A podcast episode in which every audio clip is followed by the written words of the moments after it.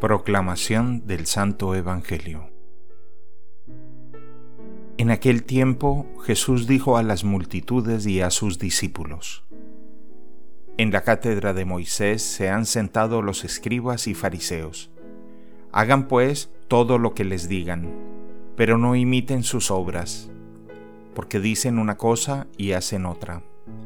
Hacen fardos muy pesados y difíciles de llevar y los echan sobre las espaldas de los hombres, pero ellos ni con el dedo los quieren mover. Todo lo hacen para que los vea la gente. Ensanchan las filacterias y las franjas del manto.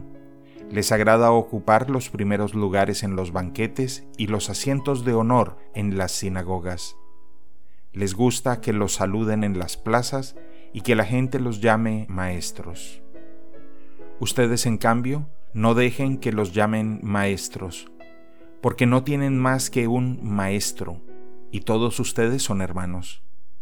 A ningún hombre sobre la tierra lo llamen Padre, porque el Padre de ustedes es solo el Padre Celestial. No se dejen llamar guías, porque el guía de ustedes es solamente Cristo.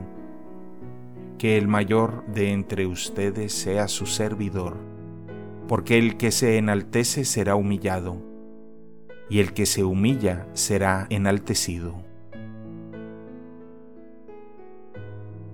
Palabra del Señor.